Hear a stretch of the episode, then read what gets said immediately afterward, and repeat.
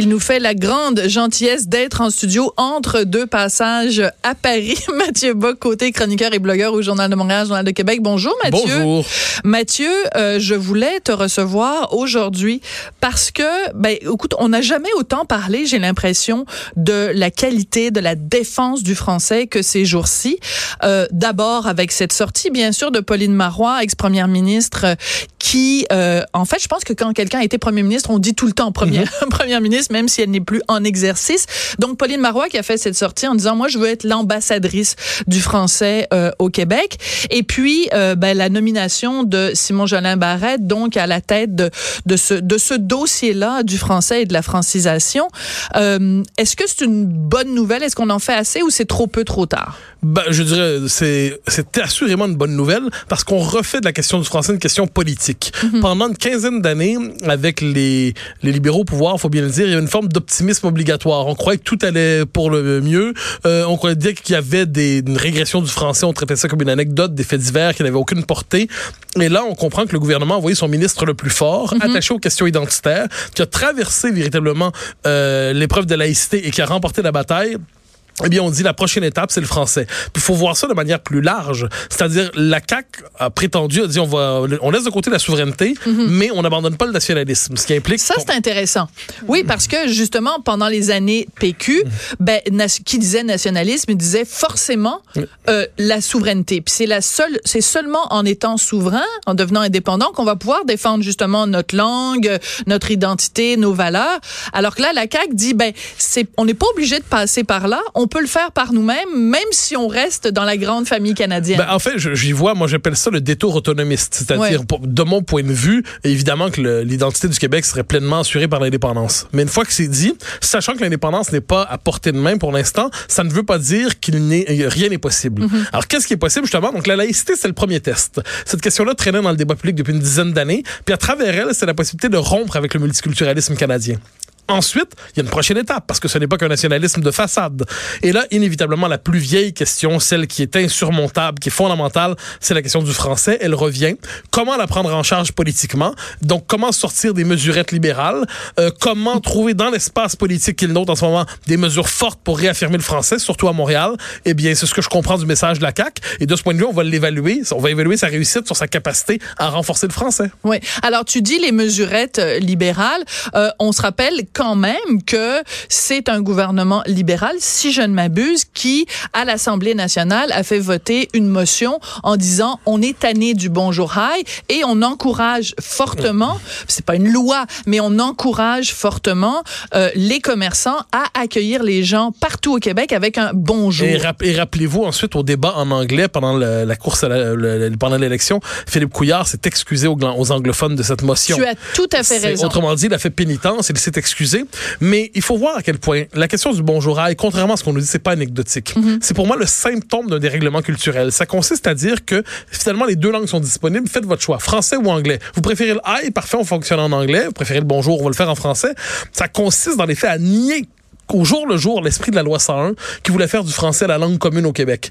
Et le fait est que, moi j'en suis convaincu, c'est qu'au Québec, le bilinguisme n'est pas un stade définitif. C'est un stade de transition vers l'anglici- l'anglicisation. On dit bonjour, on dit bonjour aïe, un jour on ne dira plus que aïe, et on réservera le bonjour pour les Canadiens français obstinés qui refusent de mourir. Oui, et il y en aura de moins en moins. Je veux te, te- non pas te rassurer, mais t'inquiéter. Le high, il est déjà présent. Il y a déjà des commerces, entre autres euh, à, à Laval, euh, même tu vas à Westmount, dans certains endroits à, à Villemont-Royal aussi, parce que c'est des endroits que, que je fréquente. Et on est accueilli parfois simplement par un high, et euh, c'est tout à fait euh, euh, euh, banalisé. J'en ai parlé dans une de mes chroniques euh, cette semaine à une autre station, en fait, pour pas la nommer au 98.5 FM. L'autre jour, il y avait deux panélistes, Alexandre Taillefer et euh, Luc Ferrandez, qui disaient, oh ben non, le bonjour high, c'est pas grave, parce que c'est restreint uniquement au centre-ville de Montréal. Euh, c'est faux, en effet. Et deuxièmement, parce que c'est une mesure de politesse. Vu qu'il y a énormément de touristes au centre-ville, ben, c'est normal de les accueillir comme ça. Ce à quoi je réponds, un, ben, Paris, qui est quand même la ville au monde monde où il y a le plus de touristes, euh, on n'accueille pas les gens avec un bonjour hi. Pourtant, ça, on devrait le faire par politesse. Et deuxièmement, je pense pas qu'à Laval, au rayon des perceuses euh, euh, chez Renault Dépôt, il y ait une horde de touristes thaïlandais qui viennent là puis qu'on doive les accueillir par un bonjour Ben, hi. je, je suis d'accord avec les deux observations. La première, c'est que partout dans le monde, on nous dit bonjour dans la langue du pays. Ça va Ben de oui, soi. on dit hola, puis Et on dit, si euh, ensuite, ni on, a, on a un touriste qui parle seulement anglais. Les gens s'adaptent comme partout dans le monde. Cela dit, cela dit, euh, vous avez tout à fait raison de dire, à, Montréal, le bonjour aïe, ce n'est pas une, forme de politesse. C'est une forme de capitulation. C'est-à-dire, Mm. ça consiste à renoncer au principe du français langue commune, à l'esprit de la loi 101, et plus encore, et plus encore, ce n'est pas à destination des nouveaux arrivants. C'est Mm. à destination locale. Et il y a quelque chose de fou à nous dire que c'est de la politesse. Dois-je comprendre que lorsqu'on ne dit que bonjour, on est impoli? Lorsqu'on décide de dire bonjour monsieur, comment allez-vous? Je suis dans l'impolitesse. Est-ce que la politesse consiste pour les Québécois francophones à s'effacer? On nous l'a longtemps expliqué. Je ne savais pas que c'était encore la norme. Oui, ben c'est le fameux speak white que bon, moi. C'est le speak white des postmodernes. Oui, c'est ça. Ben, c'est-à-dire qu'en fait, toi et moi, on l'a peut-être pas connu, ben, quoi que tu sois beaucoup plus jeune euh, que moi, mais ma mère, par exemple, euh, qui, euh, on a vécu à Ottawa quand, euh, quand j'étais très jeune, et ma mère, mais ça la faisait grimper dans les rideaux de se faire dire speak English, Ouais, ah ben, speak. C'est ferme ta, ferme ta gueule quand tu parles en français parce qu'on ne veut pas entendre ta Mais langue. moi, j'appelle ça, c'est la nouvelle manière de dire speak white. Une fois, je me rappelle, dans un commerce, ça nous est tous arrivé. J'arrive, je parle en français au type, il me répond en anglais, j'insiste en français, il continue en anglais. Vous savez, on, on parle français, je vous parle français, monsieur, de manière très nette. Il n'y a pas de doute que je vous parle français. Il dit oui, mais on se comprend. Je dis non, juste. Et là, et là, et là, cette espèce de, de, de, de dialecte montréalais bizarre. Et ça, c'est le paradoxe. hein. On en avait parlé Oui. pendant un temps, le fameux franglais. On a l'impression, quand on franglise, qu'on s'universalise. Alors que dans les faits, on adopte un dialecte montréalais compréhensible seulement par les branchés de la place. Euh, et moi, je, je en fait des aliénés culturels bien souvent. Donc de ce point de vue, il y a un travail de reconquête linguistique à faire avec Montréal. Je crois que de ce point de vue, tout en sachant que l'indépendance demeure pour moi l'horizon et inévitable, la prochaine étape, c'est le combat linguistique pour Montréal. Et je suis convaincu que plus on fait des pas dans cette direction, plus ça va nous redonner envie d'avoir une fierté intégrale avec un plein pays. D'accord. Euh, tu as quel âge, Mathieu? 39 ans. Bon, 39 ans. Euh, la jeune génération, ce ne sont pas tous des Mathieu Bock-Côté. Et la jeune génération, en particulier les milléniaux, pour eux, je pense, je veux pas parler en leur nom, mais quand je les entends parler, euh, l'anglais est tellement imbriqué dans leur français que c'est indissociable maintenant. Je regarde par exemple Cœur de pirate euh, pour qui j'ai le plus grand respect professionnel, je trouve que c'est une chanteuse absolument auteur, compositeur, interprète absolument formidable. Elle donnait une entrevue au journal de Montréal parce que elle va être coach à la voix et euh, elle disait va falloir parce que je vais être entourée de gens euh, de renom, des professionnels, des gens comme Garou et Marc Dupré, va falloir que je upstart my game. Puis là, je me disais, c'est impossible que Cœur de pirate, qui est quand même, justement, elle nous le dit, je suis auteur-compositeur, puis je suis pas assez reconnue pour la qualité de mes chansons, puis de la qualité de mon écriture. C'est impossible qu'elle ne connaisse pas une expression française qui pourrait traduire sa pensée de upstart my game. Va falloir que je rehausse mon niveau, va falloir que je sois sur la coche à la rigueur, n'importe quoi. Mais je me dis, pour les jeunes de cette génération-là, c'est le le- l'anglais n'est c'est plus un ennemi, c'est un ami et la et le combat pour la langue est un combat caduque, ringard, Oui, dépassé. mais, mais ça, je, suis tout à fait d'accord pour dire que dans leur esprit, c'est un combat ringard. Euh, c'est moi, j'y vois, parce que je tout ça d'une perspective assez large, j'y vois toute une série des effets symboliques et identitaires de l'échec de 95. Oui. Euh, ça, je pense qu'en en dernière instance, si comme peuple, on décide de pas se gouverner soi-même, on se laisse dévorer de l'intérieur peu à peu. Et dans cela, euh, on va nous dire oui, mais pourvu qu'on se comprenne, hein, c'est la phrase. Mais pour moi, le triste sort, c'est le triste sort des Acadiens en dernière instance. C'est-à-dire un peuple qui continue de parler sa langue, mais qui est de plus en plus étranger à sa langue. Et il y a une formule remarquable, je crois que c'est de Pierre Maheu, si je me trompe pas, qui disait autant de parti pris. Il disait, nous n'avons pas besoin de parler français, nous avons besoin du français pour parler. Ah, Autrement dit, pour dit. nommer toutes les nuances du monde, les nuances des Ouais. sentiments, les nuances du cœur, mais aussi les réalités économiques, tout ça. Le français, ce n'est pas simplement un instrument de communication, c'est ce par quoi on exprime notre rapport au monde. Alors, comment ne pas voir dans ce que dit Cœur de Pirate et tant d'autres, moi, j'y vois simplement une marque de euh, décomposition culturelle. Je doute pas de la valeur de cette personne-là individuellement, mais il y a des tendances culturelles qui s'emparent des individus et il faut, conf- il faut expliquer, me semble-t-il, et faire comprendre aux jeunes générations que cette anglicisation-là, c'est l'autre nom d'une aliénation. En dernière instance, un jour, elle ne pourra plus dire ce qu'elle veut dire autrement qu'en basculant vers l'anglais. Peut-être est-ce le sort qu'elle désire, mais c'est pas le sort que je nous souhaite collectivement. D'accord, mais euh, je vais te poser la question euh, autrement, Mathieu. Comment, toi qui as 39 ans, moi qui ai 54 ans, on fait pour convaincre quelqu'un qui en a 20 du bien fondé, de l'amour de cette langue-là, du respect de cette langue-là, de, le, de la, du dynamisme de cette langue-là. Je pense qu'il y a plusieurs dimensions. Il y a une dimension institutionnelle. Je pense que les pouvoirs institutionnels dans nos sociétés, que ça s'appelle les médias, que ça s'appelle le gouvernement, ont tout avantage à parler le français le plus rigoureux qui soit. Ensuite, il y a la dimension de l'école, mhm. la littérature. Moi, je crois qu'on apprend le français par la littérature. On l'apprend évidemment avec sa mère, avec son père, mais là où la langue devient univers de possibilités absolument remarquables, c'est par la littérature. Or, la littérature, ce n'est pas à travers elle qu'on apprend la langue au Québec pour l'essentiel. Mm. Donc, c'est comme si ce détour par la littérature qui nous permet de comprendre que 70 mots pour nommer 70 réalités, même si on croit qu'il y en a simplement un mot pour 70 réalités, eh bien, c'est par le détour de la littérature qu'il nous est possible de se nous réapproprier notre langue. Et c'est pas la première fois que ça nous arrive. Gaston mm. Miron disait lui-même qu'il avait dû réapprendre le français pour nommer le monde parce qu'il se sentait... Gaston Miron, pour ceux qui ont moins de 20 ans, c'est un de nos plus grands poètes québécois. Un magnifique poète. L'homme rapaillé. Absolument, un homme. Fin de la parenthèse. Alors, Miron avait dû réapprendre sa propre langue. Et mm. même, je me permets de mentionner quelqu'un qui est un ami, mais qui est un auteur remarquable, euh, Carl Bergeron, dans son livre Voir le monde avec un chapeau, raconte comment, dans, dans son livre, il dit comment il a dû lui-même, ah, il parle, c'est un type de pain tendre, là. Donc, c'est la rive sud de Québec, mais il a dû réapprendre le français en un sens pour réapprendre la prononciation, l'articulation, le mot juste, le souci du mot juste. Mm. Et moi, qui me promène un peu de côté France-Québec, je pense que si une chose nous distingue de manière négative de ce point de vue, c'est que le souci du mot juste n'est pas chez nous. On l'a pas. On a ici une formule approximative, euh, machin, pas tant de choses, ça réussit à nommer la, la moitié de la réalité. Or, me semble-t-il que ce souci du mot juste qui distingue nos cousins français, nous pourrions l'avoir aussi. Ça je pense pas que ça, ça, soit inaccessible pour les Québécois. On n'est pas plus fou que d'autres. On a accès à la culture française. On est ancré dans la culture québécoise. La langue française est, est, est au cœur de notre vie. Je vois pas pourquoi on serait pas capable de faire ce petit effort collectif. Mais on l'a déjà eu, ce souci du mot juste. Parce que regarde, il y a deux jours est décédé Pierre Nadeau.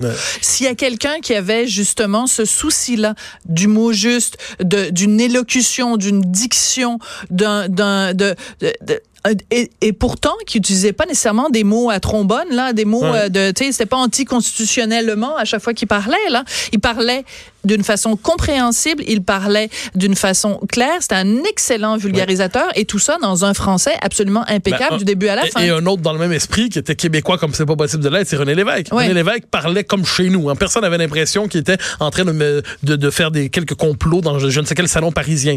Or, René Lévesque parlait un français parfaitement compréhensible lui aussi a fait le détour par la littérature, si je peux me permettre. Donc, je pense que là-dessus, on a eu dans notre propre tradition québécoise, on a cette exigence linguistique, cette exigence de rigueur linguistique. Je ne vois pas pourquoi nous serait étrangère, mais encore une fois, l'école doit faire son travail.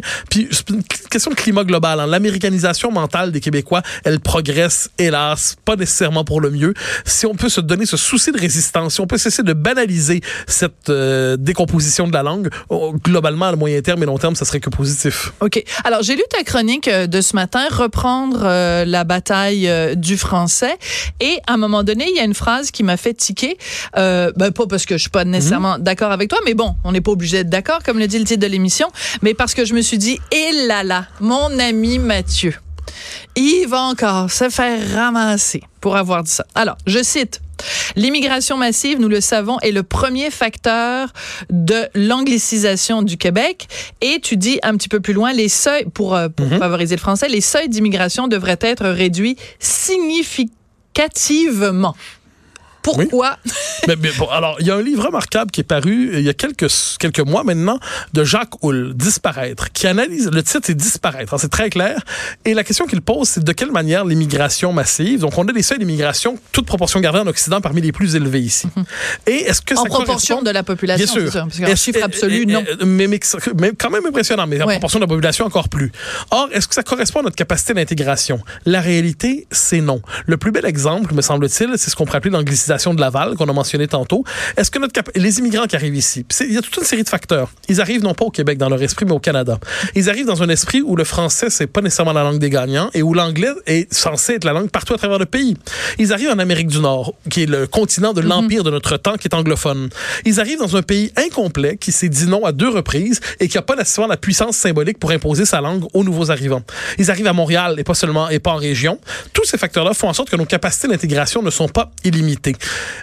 Historiquement, le Québec, la moyenne d'immigration, c'est 30 000 environ, un peu plus, un peu plus que ça, un peu mhm. plus bas que ça en fait. Depuis, les libéraux ont augmenté de manière démesurée les, les, les seuils. Je pense que c'est nécessaire aujourd'hui de les ramener à la baisse. 2036, si je ne me trompe pas, il va y avoir 69% de francophones de langue maternelle au Québec. Eh bien, ça, ça continue de régresser, ça continue de baisser. Alors, moi, c'est pas une question d'être pour ou contre l'immigration en soi. C'est en fonction de notre capacité d'intégration. Oui, mais quelqu'un te répondrait, quelqu'un devrait te répondre, en fait, et je vais le faire. Euh, à ce moment-là, choisissons mieux les immigrants, choisissons euh, en priorité des immigrants francophones. Et deuxièmement, maintenons les mêmes seuils d'immigration que nous avons maintenant, mais travaillons à la francisation. Ben Notre amie commune, Tania Lompré, mhm. qui, a, qui travaille en francisation, qui a écrit des livres sur la francisation, le dit. À quoi ça sert? Tout en se montrant favorable à une baisse des seuils. Ah, bon, d'accord. Mais, mais il reste quand même que si on les... On, C'était quoi la formule de François Legault? Accueillons-en moins, mais prenons-en soin. Bon, en prendre moins, mais en prendre soin. Euh, Est-ce que ce serait pas ça la solution? Puis ben, c'est à ça qu'il va devoir s'atteler, moi, je, je, pense que fondamentalement, la question des seuils, ce n'est pas une question secondaire. C'est-à-dire, ah, il y a, vous savez, Michel Brunet disait, le grand historien québécois, trois facteurs pèsent dans l'histoire. Le nombre, le nombre et le nombre. Or, le fait est qu'on a des civilisations qui, oui, la, démographie, c'est la loi de l'histoire, qui pousse peu à peu à une marginalisation du fait français d'abord à Montréal, et ça va s'étendre. Alors, de ce point de vue, puis la francisation non plus, c'est pas une formule magique. C'est-à-dire, ça fonctionne dans la mesure où la culture de la société d'accueil est assez forte, où elle n'est pas purement menue par de manière purement symbolique à Montréal, où les codes de la vie métropolitaine mhm. sont francophones. Donc, la francisation, elle peut franciser 10 personnes, 100 personnes, 1000 personnes, ça se fait bien. En franciser plus de 50 000 par année, manifestement, ça ne fonctionne pas. Il y a un échec de la francisation au oui, mais ça ne fonctionne pas parce qu'on n'a pas mis les ressources, parce qu'on n'a pas mis euh, les incitatifs financiers, parce qu'on n'a pas investi là-dedans. Quand as un immigrant qui arrive au Québec et euh, sa priorité, c'est quoi? C'est trouver un, du travail, euh, trouver un toit pour euh, pour sa famille et scolariser ses enfants après, il va vouloir se franciser. Mais oui, mais c'est que ça, c'est pas. Si on ne l'aide pas à se franciser, Premièrement, on aide déjà. Deuxièmement, il y a une autre chose qu'il faudrait faire, je crois, c'est ça le Parti québécois l'avait proposé, c'est la francisation obligatoire des immigrants. C'est-à-dire immigrer, Jean-François Lisée avait proposé ça, immigrer, je ça se fait pas, ça se fait pas sur un coup de tête. Là. Vous, vous partez de votre pays, vous décidez de venir ici. Donc, à partir du moment où vous voulez immigrer au Québec, il faudrait dire parfait, ben, le, français est obligatoire. Mhm. Et puis le temps que vous arrivez ici, donc ça sera une preuve de désir d'intégration de l'avoir appris. Une fois que c'est dit, une fois que c'est dit, je ne crois pas que cette petite société qui est la nôtre, une petite société euh, fragile, admirable, douce, mais plus fragile qu'on le croit. Cette société n'a pas les capacités d'intégrer 50 000 immigrants par année ou 60 000. Je pense qu'une baisse des seuils, c'est l'autre nom du, euh, du raisonnable. Vous savez, René Lévesque avait une formule qui aujourd'hui ferait sauter tout le monde dans les airs. René Lévesque disait, il y a deux ministères de l'immigration au Canada, un à Ottawa pour nous noyer et un à Québec pour enregistrer la noyade. On ne dirait oh! pas ça comme ça aujourd'hui, mais ce qu'on peut dire, c'est les capacités d'intégration euh, de manière très raisonnable. Si on les évalue objectivement, elles ne sont pas si élevées. Ramenons à la baisse, intégrons mieux et puis à travers ça, renforçons le Québec. Et je vois pas par quelle loi de l'histoire inévitable faudrait avoir des seuils maximaux. Euh, la loi du toujours plus ne devrait pas être la loi en matière d'immigration. La loi devrait être la compatibilité de l'intégration et de l'immigration. Pour l'instant, mettons l'accent sur l'intégration. Et je me rappelle très bien, tu as tout à fait raison de rappeler ça. Donc Jean-François Lisée disait, ben, si les gens qui sont à l'extérieur veulent venir immigrer ici, qu'ils apprennent le français, c'est une preuve que et ils de, qui, sont intéressés justement à, s'intégrer. Et je me rappelle qu'il donnait en exemple, et là évidemment je vais me tromper parce que ma mémoire est, défaillante, mais euh, il citait en exemple, je pense que c'est l'Allemagne, peut-être même le Danemark ou d'autres pays, oui, qui exigent ça. Et on les traite pas pourtant de furieux nationalistes. Mais, ça, c'est le drame de vivre en Amérique du Nord, de ce point de vue, surtout au Canada. C'est que dès que les Québécois se rappellent qu'ils sont un peuple, ils sont accusés de suprémacisme ethnique. euh, donc, le simple rappel de notre existence est un scandale. Oui. Euh, bon, ensuite, comme j'ai un peuple, c'est pas une pure addition d'individus, c'est une culture, une mémoire, une langue. Ça, c'est pas, non, c'est pas un bloc inaltérable. Ça change, ça évolue. On était catholique il y a 70 ans, on l'est plus aujourd'hui. Il y a des gens qui viennent d'ailleurs très bien, mais toute cette diversité, comme on dit aujourd'hui, n'a de sens que s'il y a un monde commun. Or, le monde commun au Québec, c'est la langue française. Le monde commun, c'est la culture québécoise. Et pour ça, encore une fois, je le dis, si on tolère ce qui est en train de se passer, une sécession mentale de Montréal par rapport au reste du Québec, Montréal qui fait sécession, hein, qui réclamait que la loi sur la laïcité s'applique pas dans ses, euh, sur son territoire. Euh, Valérie Plante qui fait des discours uniquement en anglais. Et puis, bon, tout le discours en plus du territoire non cédé qui relève du délire, à mon avis. Eh ben, tout ça mis ensemble, ça crée un sentiment de dénationalisation de Montréal. Et tout l'enjeu, me semble-t-il, c'est de faire en sorte qu'éviter cette dénationalisation. Puis dites-vous que pour l'instant, c'est inquiétant. Moi, quand je vois Laval aujourd'hui, qui devient une extension politique du West Island, une extension culturelle du West Island, je me dis, on perd du terrain. Rien n'est jamais perdu une fois pour toutes en histoire. Mais mhm. disons qu'on s'y prend tard pour redresser la barre. Oui. Est-ce que je t'ai raconté cette anecdote? Enfin, je l'ai raconté de toute façon dans, dans une de mes chroniques. Euh, je vais au Carrefour Laval, un magasin de, de produits de beauté, et la jeune vendeuse est incapable de me parler en français. Elle me parle en anglais. Donc, je commence un tout petit peu à, me chauffer. Il y a un petit peu de, fumée qui sort de mes oreilles. Et il y a une de ses collègues qui arrive en disant, c'est quoi la situation? Ben, je dis, mademoiselle est incapable de me parler euh, en français. Entre parenthèses, je parle français, anglais, espagnol, italien et j'ai des notions de japonais. Donc, c'est pas par, euh, bon, puis j'ai fait toutes mes études supérieures en anglais. Fermons la parenthèse. Donc, la jeune, la deuxième vendeuse me dit, ah oui, ben, elle, on l'a engagée parce qu'elle parle anglais et mandarin et qu'il y a beaucoup de gens d'origine chinoise au Carrefour Laval.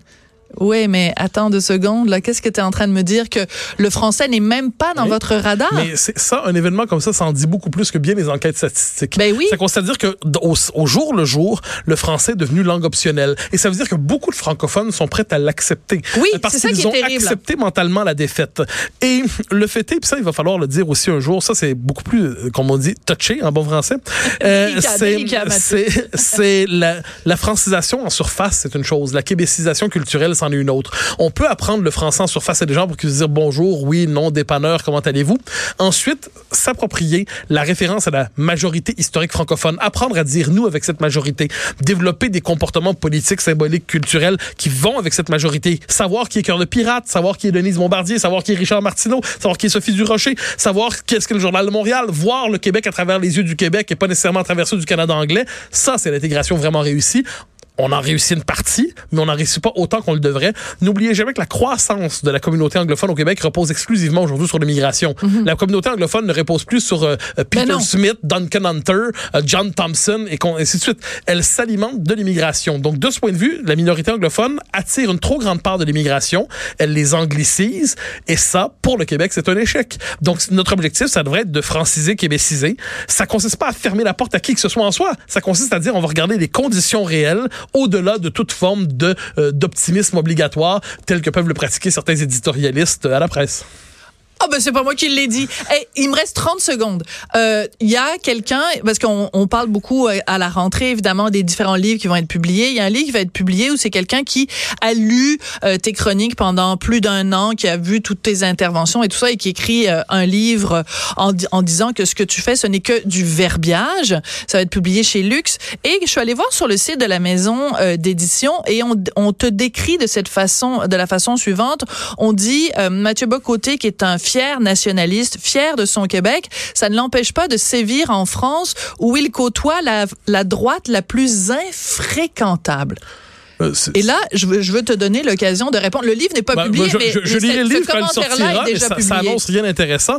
Globalement, mais ça, ça, nous en dit beaucoup davantage sur une certaine gauche que sur, sur mon travail. C'est pour une certaine gauche. Mais quoi, euh, tu, tu, tu, tu lunches avec Marine Le Pen Non, quand pas tu exactement, vas à Paris? pas exactement, non, pas du tout même. avec mais, un, mais, un, chapeau euh, blanc avec des petits trous à la place des yeux. Ça, ce serait plutôt parce que j'irai en Alabama. mais mais pour, pour une certaine gauche, comme je me dire, l'extrême droite commence au centre gauche. Alors euh, bon, j'écris dans le Figaro, j'ai collaboré au Point, à l'Express, à Valeur. Euh, je, fais des conférences devant des partis politiques, mais pas des partis d'extrême droite à ce que j'en sais. Mais pour une certaine gauche, il suffit de quitter son périmètre idéologique pour basculer dans l'affreuse réaction. Ça en dit beaucoup finalement sur sa propre intolérance idéologique, son incapacité à voir euh, l'autre comme un adversaire légitime plutôt que comme un ennemi. Donc, euh, je, je lirai ce livre lorsqu'il sortira, mais je ne m'attends pas à ce qu'on pourrait appeler un monument d'élévation intellectuelle. Je t'adore. Merci beaucoup, Mathieu. Mathieu Bocoté, donc, vous pouvez lire euh, sur son blog et ses chroniques dans le Journal de Montréal, Journal de Québec. Merci beaucoup. Au grand plaisir. Après la pause, on va parler de... Qu'est-ce qui se passe avec l'UPAC? Des bureaux d'enquête, de... de... C'est vraiment c'est un gros foutoir. Alors on va dépatouiller tout ça avec Jean-Louis Fortin du bureau d'enquête du Journal de Montréal.